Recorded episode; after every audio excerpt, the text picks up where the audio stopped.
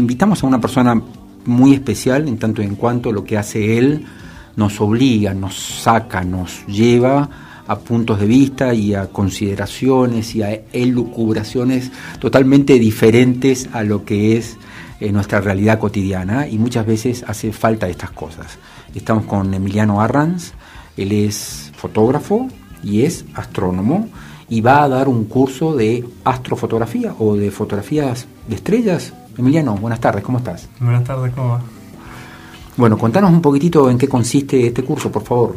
Bueno, el curso consiste, tiene como varios elementos. En primer lugar, acercar un poco a la gente a lo que es la astronomía, que por ahí es algo que la mayoría de las personas creo que estamos bastante alejados de ese, de ese campo, llamémosle.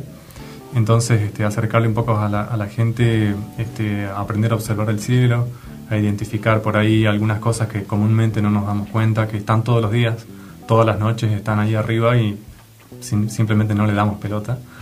Este, entonces aprender un poquito de astronomía básica, que son por ejemplo este, los cúmulos estelares, que son las nebulosas, que son las galaxias, todo ese tipo de cosas. Y bueno, luego el, curso está enfocado hacia lo que es la, fotografía astronómica.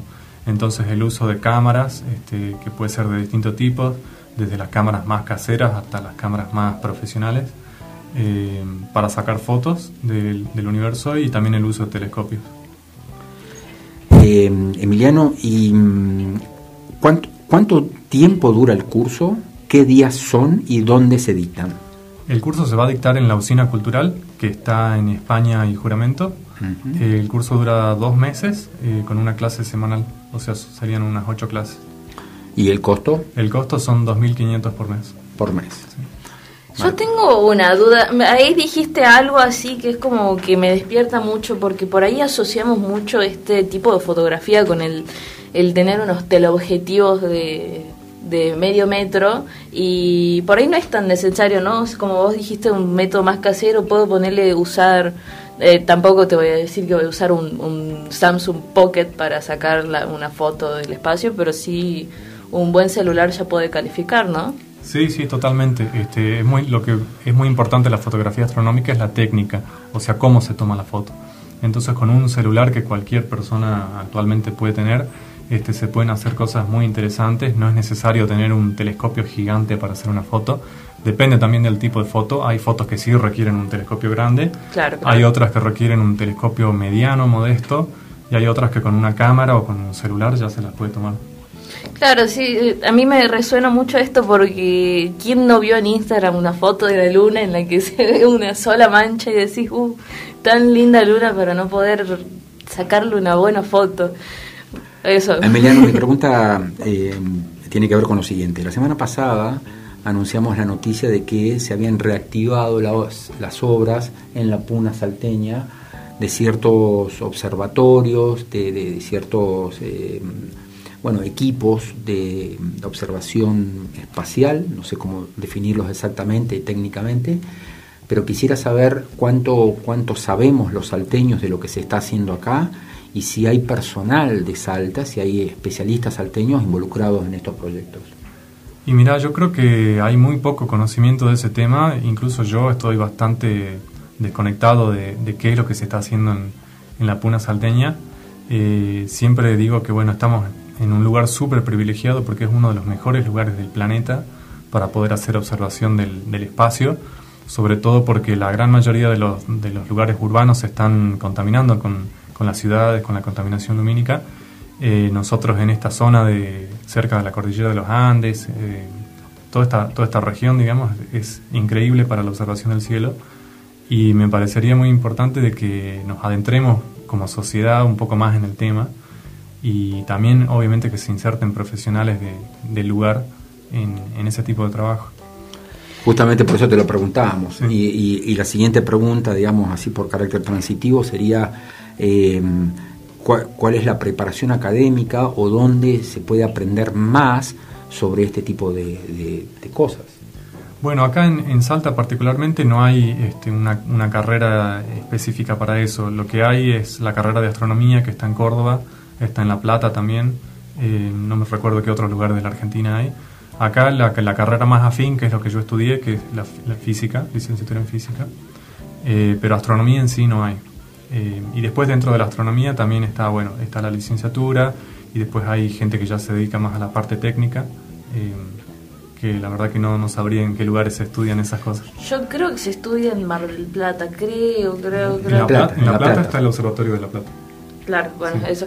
Sí, bueno, esto que, que decían acerca de, de las construcciones de, de, tecnología para, para, investigación astronómica en, en, La Puna, un poco tiene eh, que ver, que ya también lo dije en, programas anteriores, eh, esto de, aparte de la ubicación de la contaminación lumínica que, que nos decías, es el tema del clima, que tenemos mm, los 365 días del año despejados para poder presenciar en esa zona sí, no solamente no hay contaminación lumínica, sino que también la pureza del aire es muy buena, hay poca humedad, poca cantidad de nubes en, alrededor del año eh, y no hay tampoco tierra, o sea, lo, que estamos acostumbrados acá. Por El polvillo, digamos. Claro, por ejemplo, acá en la ciudad de Salta tenemos la mitad del año tapado por nubes, eh, por ejemplo, en esta época, y después entre agosto y octubre es todo polvo, entonces también se complica bastante.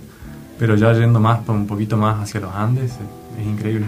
Claro, qué bueno eso de que tengamos tan cerca la posibilidad de seguir investigando y calculo que, o sea, tus trabajos los haces yendo para, para ese lado, ¿no? Sí, sí. ¿Dónde, ¿Dónde solés trabajar vos, además?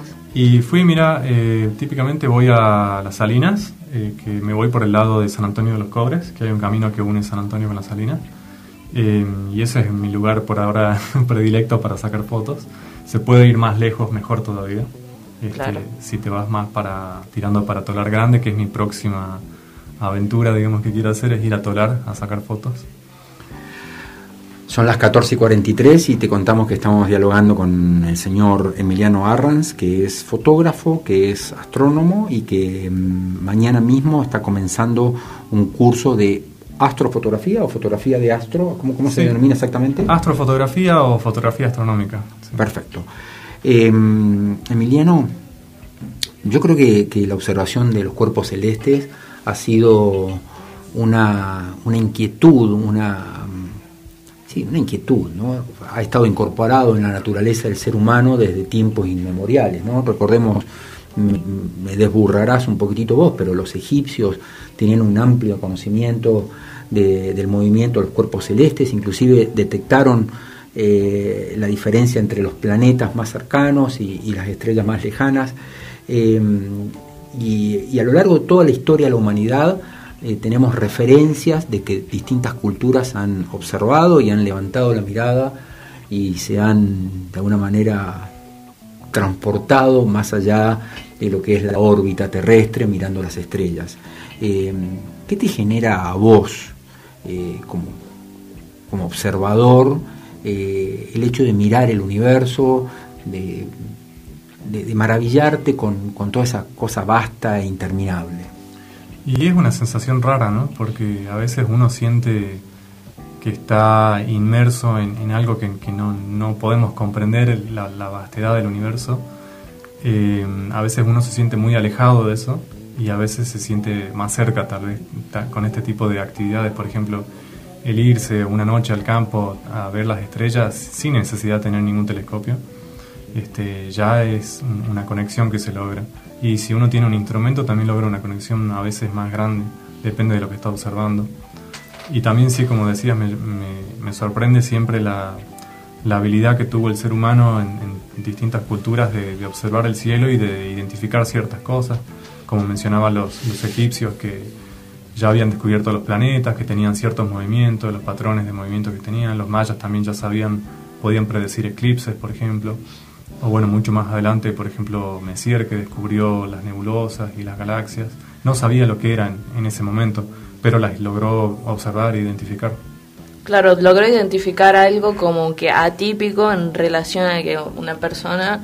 Eh, yo me pongo, digamos, en la cabeza de una persona hace 5.000 años eh, o, mil años, ya, o sea, no, no es necesario irse tan atrás, ¿no? Eh, eh, ver el universo y solamente veo manchas blancas, saber qué es cada cosa es realmente apasionante y, y, en eso está relacionado mi pregunta. ¿Cómo, licenciatura en física dijiste vos, ¿no? ¿Cómo relacionamos, perdón por la ignorancia, cómo relacionamos la carrera que es como que yo ahí veo como muchos números eh, con, con la astronomía, con, el con la observación. ¿Tiene observación la física? Ahí... Sí, totalmente. La física, bueno, tenés, si querés dividirla en dos grandes partes, tenés la física teórica y la física que es experimental.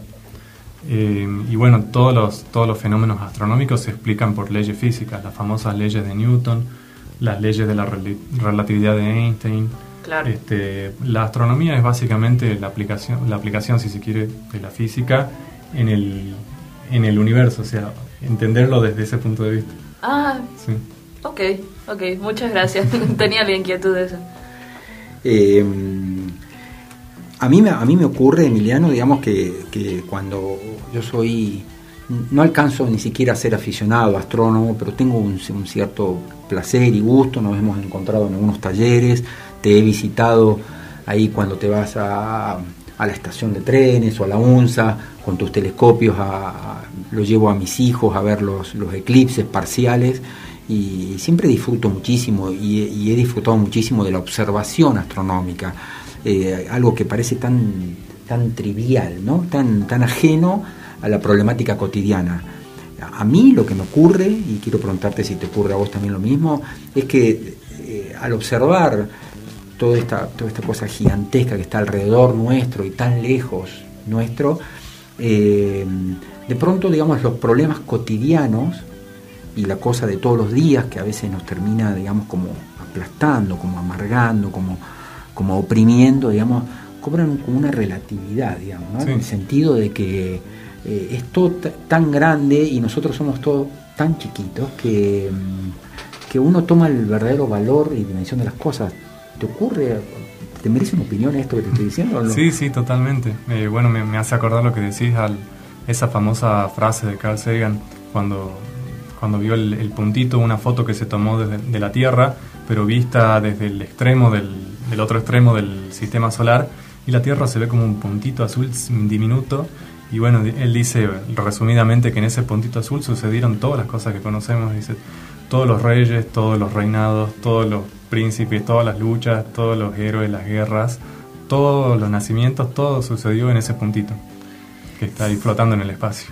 ¿Y no te pasa que por ahí un poco esto ya es una pregunta meramente personal, ¿no? Eh, asociarlo un poco con una creencia como que algo más allá de, lo que puedes explicar físicamente, digamos, el observar el universo, eso de las cuartas dimensiones, o no, no, no te introduce un poco en un mundo espiritual el, el ver el universo, o, o sos una persona más más nihilista. Eh, no sé, hay gente que ya se plantea desde el punto de vista científico ya sí la existencia de otras dimensiones o cosas que todavía estamos muy, muy lejos de, poder detectar o, comprobar. Este, yo personalmente es como que me limito más a lo, por ahí a lo que ya se conoce, a la, este, la astronomía clásica, qué sé yo. Claro, por ahí, o sea, ahora eh, yo me acuerdo de chiquita decía que yo quería ser astrónoma, o sea, era como que mi sueño, en serio, era uno de mis grandes anhelos y la gente me decía astróloga, así como de, vos querés hacer eso de los signos, ¿viste? Yo, hoy mi relación con los signos es que solamente sé que soy de Libra y nada más, ¿me entendés? Y, hoy se volvió algo tan espiritual el tema de los astros en cada día, digamos. Por eso, por eso iba mi pregunta. Claro, no, por ese, por ese lado de la astrología no. No, no, la verdad que no. Sí, habría que decir, digamos, en rigor de verdad, que la astronomía es una ciencia perfectamente exacta, digamos. Si bien se hacen algunas deducciones indirectas, como el corrimiento hacia el rojo, de, vos por favor decime si yo estoy equivocado, si, si una galaxia, un planeta se aleja o se acerca, qué componentes químicos, qué, qué, ocurre físicamente dentro de un cuerpo celeste, se lo puede observar, se lo puede mensurar claramente. No estamos hablando, no estamos hablando de suposiciones, estamos hablando de cosas absolutamente concretas que se observan, que se miden, que tienen un lugar y un tiempo. Sí, como toda ciencia se utiliza el método científico, que es lo que estás nombrando vos, que es hacer un experimento, hacer observaciones, poder hacer alguna predicción y luego comprobar si esa predicción sucede o no sucede. Repetidas veces. Repetidas veces y en base a eso establecer lo que nosotros típicamente llamamos una ley pero eso está obviamente fundamentado con todas estas cosas, con la observación y con cuando se corrobora la teoría también, este, se puede eh, dar ya por, por sentado que eso es hecho. Una pregunta más, y no quiero entrar en el terreno metafísico o filosófico, pero se habla mm, de, que, de que todo comenzó hace unos 13.000 o 14.000 millones de años. Eh, a partir de un Big Bang, de una gran explosión inicial. Eh, y se tiene referencia de que estamos observando los primeros cuerpos celestes de aquellas épocas. Eh, Puede ser con esta imagen del Hubble, ¿no? como, como referencia. pero el punto que voy es el siguiente. Estamos observando lisa y llanamente el pasado, Emiliano, cuando observamos un, un objeto de hace 13 mil millones de años. Sí, totalmente. Solamente que mm, a, esa, a ese tiempo eh, también equivale una distancia. Eh, no podemos observar objetos como, por ejemplo, como un planeta o una estrella, sino que lo que se observa es la famosa esa imagen que se llama el fondo de microondas, que es luz que se generó en ese Big Bang, en ese inicio, que todavía sigue viajando por el universo, o sea, 13.700 millones de años después. Esa luz sigue viajando eh, y nosotros la podemos detectar. Y eso ya está detectado, ya está medido. Por eso se pudo determinar la, la edad del, universo. ¿Y cómo se mide la distancia de la luz?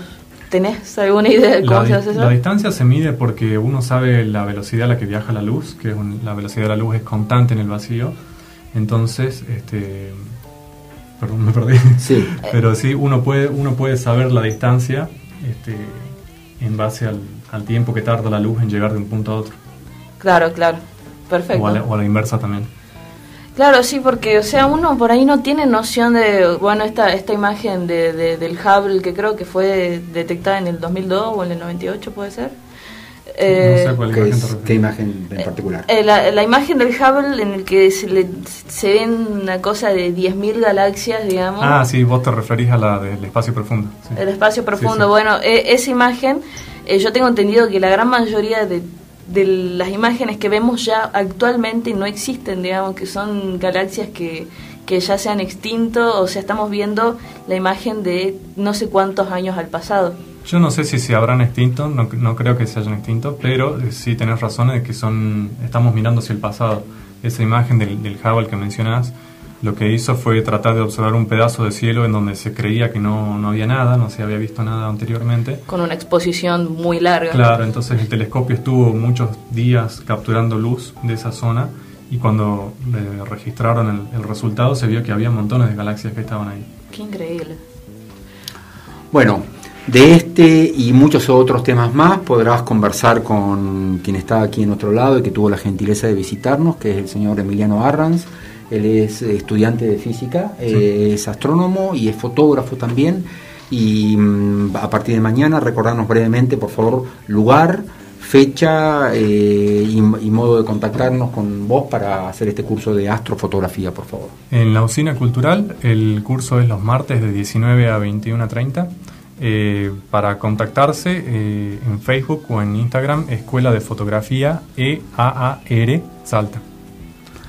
Muy bien, esto ha sido todo por hoy. ¿eh? Volamos un ratito por las estrellas, nos divertimos un poquitito cambiando la cotidianeidad de todos los días y muchas gracias por acompañarnos. Esto fue Radio Festa por la número 1, profesional FM 89.9.